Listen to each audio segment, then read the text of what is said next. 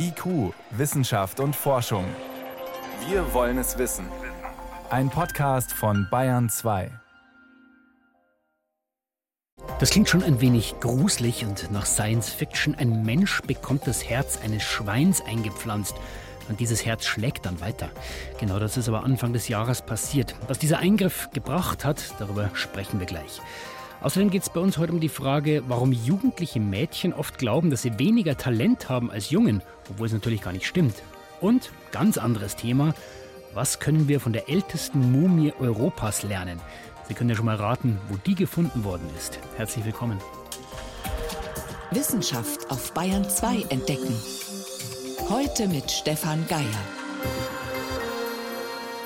Es war eine kleine medizinische Sensation, als im Januar einem schwerkranken Patienten in den USA erstmals ein Schweineherz als Ersatzorgan eingesetzt worden ist. Der Mann war schwer krank, hatte keine Chance auf ein normales Spenderherz und er hat sich daher bereit erklärt für diese sogenannte Xenotransplantation. Schwieriges Wort. Also das Organ eines Tieres eingesetzt bekommen. Die nächste Sensation war dann, dass dieses Herz wirklich angefangen hat zu schlagen und Blut durch den Körper gepumpt hat. Diese Woche ist der Mann verstorben und wir wollen das Ganze einordnen mit Professor Eckhard Wolf. Er leitet den Sonderforschungsbereich Xenotransplantation an der Ludwig-Maximilians-Universität in München. Mit ihm konnte ich vor der Sendung sprechen und ich wollte natürlich erst mal wissen, inwieweit hat ihn das überrascht, dass diese Transplantation überhaupt geklappt hat? Das hat mich eigentlich nicht überrascht, denn man hat zehnfach genetisch modifizierte Schweine als Spender verwendet und wir wissen mittlerweile, dass insbesondere die Modifikationen, die gegen eine hyperakute Abstoßung des Organs gerichtet sind, funktionieren. Und insofern war es nicht überraschend, dass der Patient eben längerfristig überlebt hat. Hyperakute Abstoßung. Ich stelle mir das mal so vor, ich habe hier einen Patienten, der braucht unbedingt ein Spenderherz. Hier habe ich ein Schwein, das hat ein Herz, das ist natürlich ganz anders. Was muss da passieren, damit ich dieses Schweineherz überhaupt transplantieren kann? Normale Schweineherzen haben auf ihren Zelloberflächen bestimmte Zuckerreste, gegen die wir Menschen vorgeformte natürliche Antikörper haben. Das ist eine Situation, ganz vereinfacht beschrieben, ähnlich als wären wir gegen Schweine geimpft. Diese Antikörper äh, binden nach der Transplantation sofort an diese Zuckerstrukturen und lösen einen unserer potentesten Abwehrmechanismen aus und dadurch wird das Organ eben in wenigen Stunden zerstört. Das heißt, unser Körper sagt, das ist ein fremdes Organ, das will ich nicht haben. Richtig. Aber diesen Schritt kann man sozusagen relativ leicht überwinden, indem man genetisch die störenden Zuckerreste auf der Oberfläche der Schweinezellen entfernt. Die Tiere haben damit überhaupt kein Problem, denn wir Menschen haben diese Zuckerreste ja auch nicht und können trotzdem wunderbar leben. Jetzt hat dieser Patient zwei Monate lang überlebt. Er ist doch gestorben. Ist es trotzdem besser gelaufen als erwartet aus Sicht der Forschung oder ist da eigentlich was schiefgegangen? Ich glaube, da ist nicht schief gegangen. Man muss bedenken, dass es sich hierbei um einen Patienten handelte, der extrem krank war. Der war vorher mehrere Monate an einem künstlichen Kreislauf- und Lungenunterstützungssystem gehangen. Und man hat sich eben entschieden, diesem Patienten als letzte lebensrettende Chance die xenogene Herztransplantation anzubieten. Der Patient war natürlich aufgeklärt und hat das auch akzeptiert. Und man hat gesehen, zumindest so die Berichte der Kollegen, dass der Patient sich initial sogar erholt hat. Jetzt ist es natürlich wichtig abzuklären, woran der Patient tatsächlich gestorben ist. Ich gehe nicht davon aus, dass das Herz versagt hat, sondern dass möglicherweise die Vorschädigung des Patienten so stark war, dass eben auch diese Transplantation ihn nicht mehr retten konnte. Jetzt haben wir, Herr Wolf, äh, bei vielen Organen viel zu wenige Spenderorgane. Das Herz ist nun eines der kompliziertesten Organe. Geht das theoretisch auch bei allen anderen Organen? Nun, um Herrn Professor Reichert, einen Pionier der Herztransplantation, zu zitieren, er sagt, das Herz ist nur eine Pumpe. Ich glaube, es ist sogar ein vergleichsweise einfaches Organ und man hat gesehen in präklinischen Transplantationsexperimenten von Schweineherzen im Paviane, dass man hier die konsistentesten Ergebnisse erzielen kann. Bei anderen Organen, zum Beispiel bei der Niere, hat man gesehen, dass das in einigen Empfängern gut funktioniert, in anderen weniger. Das heißt, da ist noch mehr präklinische Arbeit zu leisten, bevor man tatsächlich in die Klinik gehen kann. Jetzt gibt es ja auch Alternativen zu dieser Xenotransplantation, also Transferieren eines Organs von einem Tier auf einen Menschen. Es gibt sogenannte Bioprinter, also 3D-Drucker, mit denen man Gewebe drucken möchte. Es gibt auch die Möglichkeit, Organe von Tieren von Zellen zu befreien, mit menschlichen Zellen zu besiedeln. Was ist denn das vielversprechendste aus Ihrer Sicht? Also im Moment ist eindeutig die Xenotransplantation am weitesten fortgeschritten. Selbst Pioniere auf dem Gebiet der Zelltherapie sind der Meinung, dass es bis zur Erstellung eines kompletten Herzens über Bioprinting noch ein sehr langer Weg ist. Und insofern äh, bin ich überzeugt davon, dass im Moment die Xenotransplantation die aussichtsreichste Option ist. Jetzt gibt es ja auch sehr viel Kritik an diesem Vorgehen, Tiere als Ersatzteillager zu verwenden, wie so ein Organautomaten. Eigentlich, was müssen wir denn bedenken, wenn wir diese ethischen Bedenken ernst nehmen? Jeder Tierversuch bedarf einer gründlichen ethischen Abwägung. Auf der einen Seite, was ist der Nutzen für den Menschen? Im Fall der xenogenen Herztransplantation ist es die Lebensrettung. Und was ist die Belastung für die Tiere? Die Tiere haben keine Belastung, denn alle genetischen Modifikationen, die wir einfügen, beeinflussen das Wohlbefinden der Tiere überhaupt nicht. Kein Tierarzt könnte unterscheiden, ob es sich um ein normales Schwein oder um ein solches genetisch modifiziertes Schwein handelt. Wir können die Tiere auch unter relativ normalen Bedingungen halten. Das heißt, die haben sogar mehr Platz zur Verfügung als landwirtschaftlich gehaltene Tiere. Der einzige Unterschied ist eben, dass wir äh, die Luft filtern müssen, dass das Futter speziell behandelt werden muss, um eben sicherzustellen, dass keine Infektionen von den Schweinen übertragen werden können. Jetzt haben Sie gesagt, Ziel ist die Lebenserhaltung. Der Patient, bei dem das jetzt gemacht worden ist, der hat zwei Monate überlebt. Wenn ich jetzt die Wahl hätte, Schweineherz oder sterben, wenn ich weiß, ich habe nur zwei Monate, würde ich mir gut überlegen, ob ich das mache. Wie groß ist denn die Aussicht, dass es wirklich irgendwann mal langfristig funktioniert? Ich glaube, die Aussichten sind gut. Dieser Patient war ein Sonderfall, weil er eben vor der Transplantation extrem schwer krank war und keine andere Option mehr hatte. Ich glaube, dass man bei einer sozusagen gezielteren Auswahl der Patienten ein wesentlich äh, längeres Überleben gewährleisten kann. Das werden weitere Studien zeigen müssen. Und man muss auch bedenken, wenn man zum Beispiel Kunstherzen nimmt, die also wirklich beide Herzseiten ersetzen, da liegt ein Jahr Überlebensrate bei ungefähr 60 Prozent. Und ich gehe davon aus, dass man das durch die Xenotransplantation mindestens erreichen kann. Vielen Dank. Danke sehr herzlich fürs Gespräch. Ich bedanke mich ebenso. Und das war Eckhard Wolf. Er leitet den Sonderforschungsbereich Xenotransplantation an der Ludwig-Maximilians-Universität in München. Seine Einschätzung zur Frage, welches Potenzial steckt denn in der Transplantation von Schweineorganen in Menschen? Sie hören Bayern 2. IQ, Wissenschaft und Forschung. Wenn Sie mehr wissen wollen, Hintergründe zum Programm von IQ finden Sie unter bayern2.de. IQ, Wissenschaft und Forschung. Montag bis Freitag ab 18 Uhr. Der Krieg in der Ukraine tobt weiter. Inzwischen distanzieren sich nicht nur viele Staaten von Russland, auch internationale Konzerne ziehen sich zurück. Apple, Samsung, Nike, Boeing und viele andere. Und auch Wissenschaftsorganisationen wollen ein Zeichen setzen und kappen ihre Verbindungen. Eine Institution, die wissenschaftlich sehr viel mit russischen Forschenden zusammenarbeitet, ist das Forschungszentrum DESI. Hier suchen sie mit Hilfe von Teilchenbeschleunigern nach den Geheimnissen in unserer Materie, aber in Zukunft ohne die russischen Kollegen. Das DESI hat die Zusammenarbeit mit Russland beendet. Vor der Sendung konnte ich mit dem Direktor des DESI, Helmut Dosch, sprechen. Meine erste Frage, auch Sie persönlich haben ja ein Zeichen gesetzt, haben Ihre Ehrendoktorwürde der Universität Moskau zurückgegeben. Warum? Naja, also wir sind ja jetzt in einer Lage in der Welt, die es, glaube ich, vorher noch nie so gegeben hat. Sie wissen ja auch, dass normalerweise Forschung und Wissenschaft ja Brücken bildet. Das haben wir ja während des Kalten Krieges ja geübt und sehr erfolgreich geübt, um da sozusagen Verbindungen in den Ostblock zu halten. Aber das war kalter Krieg. Aber jetzt haben wir den Überfall den brutalen von einem sozusagen neoimperialistischen Machthaber der ein ganzes Land in Schrecken versetzt, äh, Leute praktisch zum Flüchten zwingt. Ich meine, das sind, glaube ich, Zustände, wo auch ein, die Forschung, auch ein Forschungszentrum wie DESI nicht mehr neut, sich neutral verhalten kann, weil wenn man in der Lage sich neutral verhält, ist man, glaube ich, auf der falschen Seite. Jetzt reden wir in der Forschung immer von enger Zusammenarbeit. Bei Ihnen auch am Institut russische und ukrainische Forscher. Können Sie mal beschreiben, wie sich die Stimmung dort verändert hat? Ja, es, wir haben typischerweise 100 äh, Wissenschaftler russischen Ursprungs und 20 bis 25 aus der Ukraine, die bei uns hier angestellt sind. Ich kann Ihnen sagen, wir müssen die sozusagen jetzt versorgen, auch psychologisch, weil die teilweise wirklich völlig am Ende sind. Auch unsere russischen Wissenschaftlerinnen und Wissenschaftler, die natürlich unter der Situation extrem leiden. Die haben, ohne dass wir das irgendwie angestoßen haben, einen offenen Brief formuliert, dass eben äh, diesen aggressiven Akt äh, von Russland verurteilen und äh, sind wirklich in einer schrecklichen Lage. Also wir kümmern uns um die und wir kümmern uns natürlich auch darum, dass zwischen ukrainischen Wissenschaftlerinnen und Wissenschaftlern und russischen eben dann nicht irgendwie was passiert. Aber so wie es jetzt ausschaut, sind die alle sozusagen der gleichen Meinung.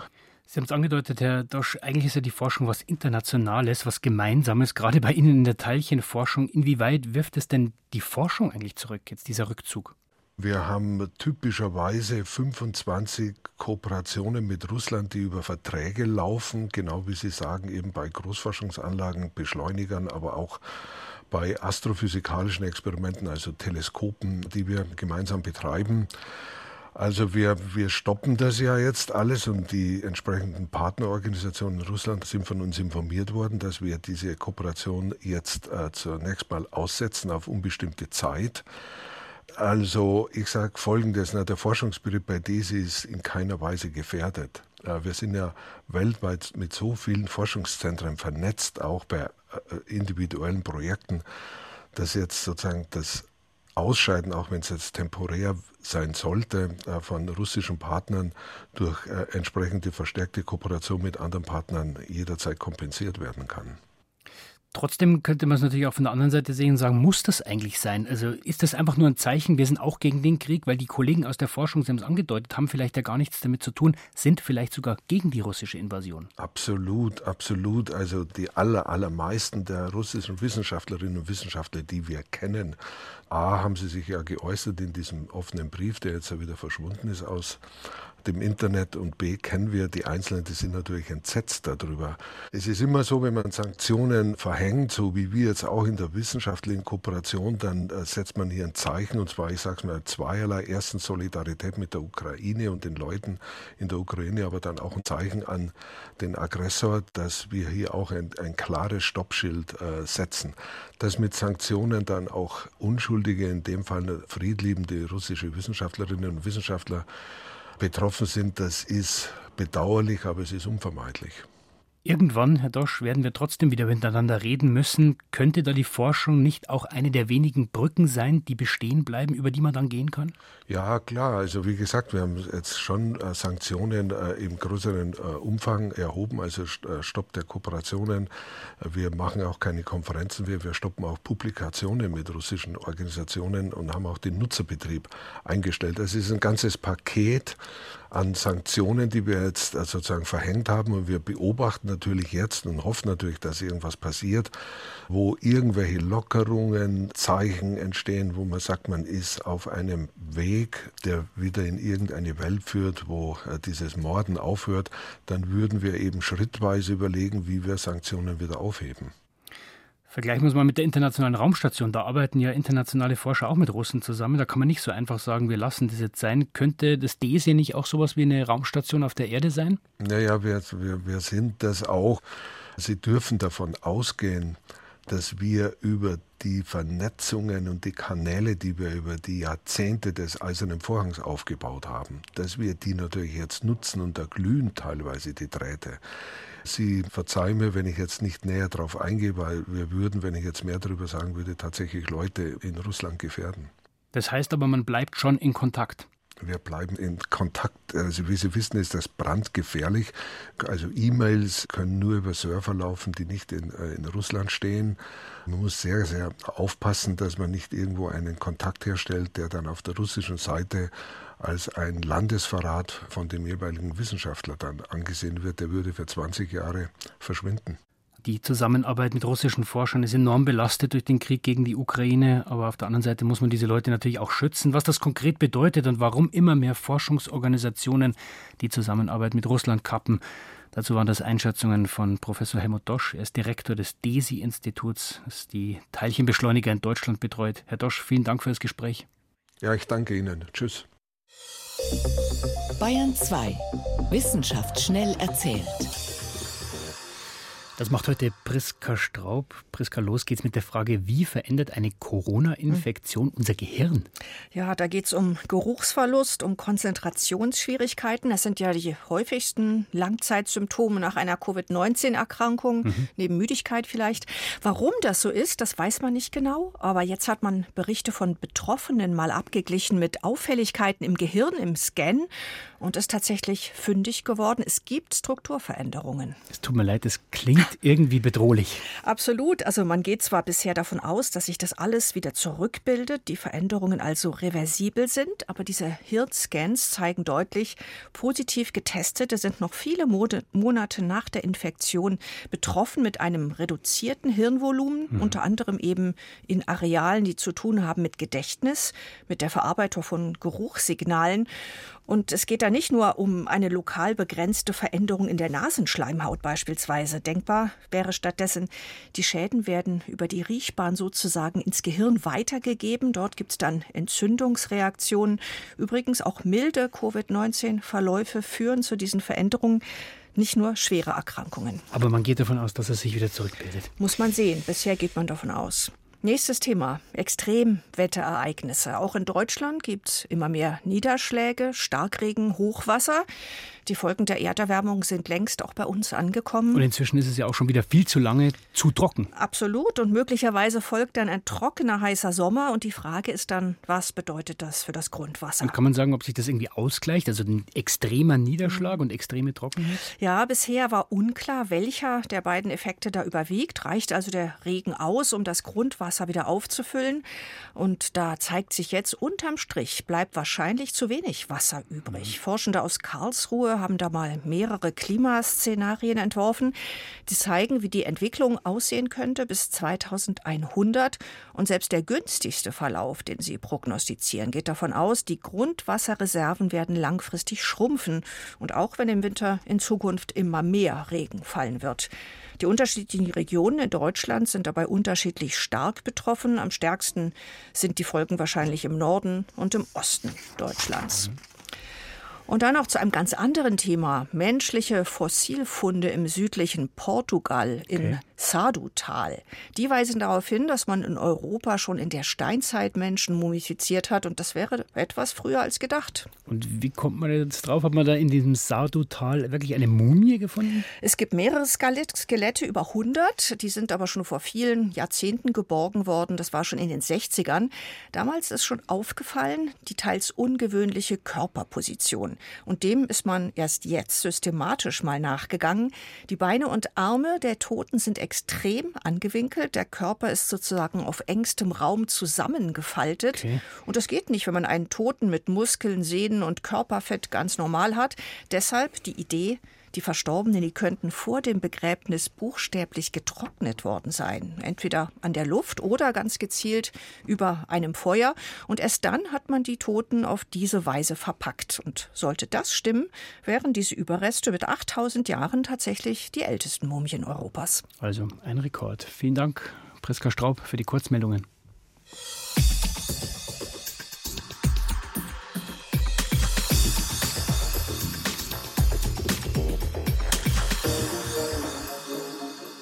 18.23 Uhr. Bei der Frage, wie gut man irgendwas schafft oder nicht, also wie man zum Beispiel etwas Neues lernen will, da spielt es eine entscheidende Rolle, welche Geschichte man sich über sich selber erzählt. Also zum Beispiel, ich kann das oder eben, ich schaffe das nie. Die Zuversicht kann also einen entscheidenden Beitrag leisten, ob man es dann wirklich schafft oder eben nicht. Forschende haben jetzt untersucht, inwieweit sich dieses Vertrauen in die eigenen Fähigkeiten bei jugendlichen Mädchen und Jungen unterscheidet und festgestellt, Mädchen haben offenbar weniger Vertrauen in ihr Talent als Jungs. Was dahinter steckt, berichtet Anna Küch. Wenn es in der Schule mal nicht so rund läuft, dann denken 15-jährige Mädchen schnell, dass sie kein Talent haben. Und das ist nicht nur in Deutschland so, sondern weltweit. Das haben Clotilde Knapp und Thomas Breder von der Universität Paris-Dauphine herausgefunden. Uh, Wir haben herausgefunden, dass in 71 von 72 untersuchten Ländern weltweit die Mädchen eher dazu neigen, ihre Misserfolge darauf zu schieben, dass sie kein Talent haben. Das war selbst so, wenn sie ansonsten gleich gute Schulleistungen erbracht hatten wie die Jungen. Die Forscher nutzten für ihre Untersuchung die Ergebnisse der PISA-Studie. 2018 wurden um die 500.000 Schülerinnen und Schüler weltweit erstmals mit folgender Aussage konfrontiert. Wenn ich scheitere, fürchte ich, dass ich nicht genügend Talent habe. In den hochentwickelten Ländern stimmten 61 Prozent der Mädchen zu, bei den Jungs waren es nur 47 Prozent. Wir beobachten, dass Jungen ihre Misserfolge eher auf äußere Faktoren schieben, also denken, dass sie einfach kein Glück gehabt haben, während Mädchen an sich selbst zweifeln und meinen, sie seien nicht talentiert genug. Umgekehrt ist es bei Erfolg. Jungen denken, wenn sie Erfolg haben, dass sie eben sehr talentiert sind, während Mädchen denken, dass sie eben einfach Glück gehabt haben oder viel Arbeit hineingesteckt haben. Eine eindeutige Erklärung, warum sich Mädchen so anders als Jungen einschätzen, gibt es nicht. Paradoxerweise ist die Tendenz gerade in hochentwickelten Ländern ausgeprägt, obwohl hier doch mehr Gleichberechtigung herrschen sollte. Das kann daran liegen, dass in diesen Gesellschaften das Augenmerk mehr auf individuelle Leistung gelegt wird. Uh, und wenn man diese Leistungen nicht erbringt, dann hat man versagt. Und wenn man versagt hat, das Gründe. Das geringere Vertrauen in die eigenen Fähigkeiten hat Folgen. Mädchen, die die Fehler zuerst bei sich suchen, sind nicht nur weniger selbstbewusst, sie scheuen auch den Wettbewerb mit anderen und arbeiten später seltener in angesehenen, gut bezahlten Berufen. Was also tun? Die Bildungsforscherin Christina Reis hat lange Zeit den deutschen Teil der PISA-Studie koordiniert und blickt mit großem Interesse auf die aktuellen Zahlen. Mädchen und Jungen unterscheiden sich in den meisten Ländern, aber eigentlich nicht mehr ganz so stark, wie das vor ein paar Jahren noch war. Das ist jedenfalls so mein Eindruck. Also Mädchen holen etwas auf und die Unterschiede werden letztendlich geringer, aber das Selbstbewusstsein ist offensichtlich trotzdem nicht ganz so ausgeprägt, wie es sein sollte. Vor allem in Mathematik und den naturwissenschaftlichen und technischen Fächern gibt es deutliche Unterschiede, auch beim Selbstbewusstsein. Mathematik gilt immer noch als Jungenfach, was einfach nicht stimmt.